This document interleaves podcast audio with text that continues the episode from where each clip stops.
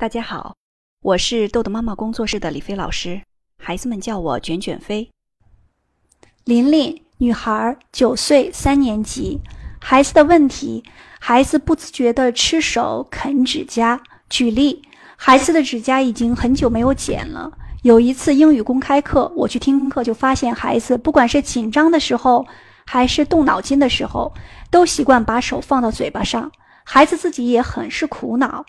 因为现在他的指甲很难看，所以导致不愿意举手，不愿意写字，说是怕别人看到他的手，但他又不自觉地去咬，知道这和我以前经常吼孩子有很大的关系。现在已经意识到这个问题了，应该怎样帮助孩子呢？家长的期望，孩子身心健康。妈妈刚刚说，以前经常吼孩子，造成了孩子的这种状态。所以呢，我们的戒吼就要变成第一步。孩子呢，以前我们经常吼他，他们的心灵受伤了。我们现在要慢慢慢的帮助孩子疗伤。我们要给孩子写美言录，这是最好的疗伤药，让孩子找到自信心。这是第一个，家长要戒吼。第二，我们发现孩子紧张的时候，可以主动的帮助孩子放松。我曾经训练过一些孩子。他们表达紧张的方式呢各不相同，有的是啃指甲，有的是揪自己眉毛。有一个小孩呢，他经常揪自己眉毛，把自己那个眉毛都给揪秃了。所以有的呢还是咬自己的衣服领子。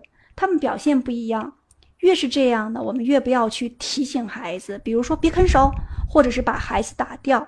我们越关注什么，什么就越多。如果你关注的是孩子啃手指甲的行为，就会强化了这个行为。那我训练一个一个孩子，他一紧张就咬自己的衣服领子，我就会先观察这个孩子的状态。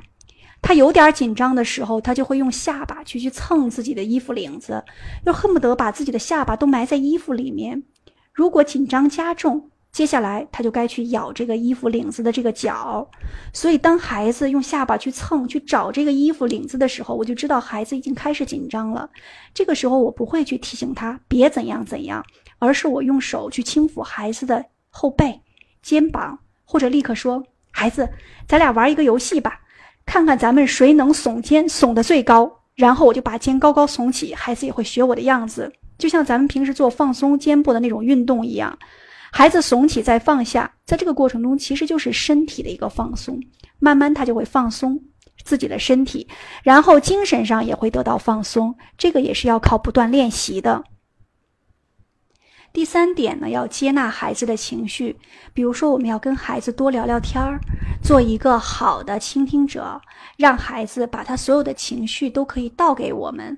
当孩子把心中不愉快、紧张的情绪可以说给妈妈听。我们讲这个语言说出来，那孩子的情绪倒空了，孩子的心灵就被净化了。好，今天的内容就到这里结束了。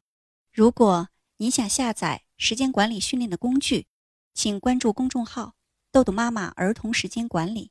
感谢您的倾听，我们下次再见。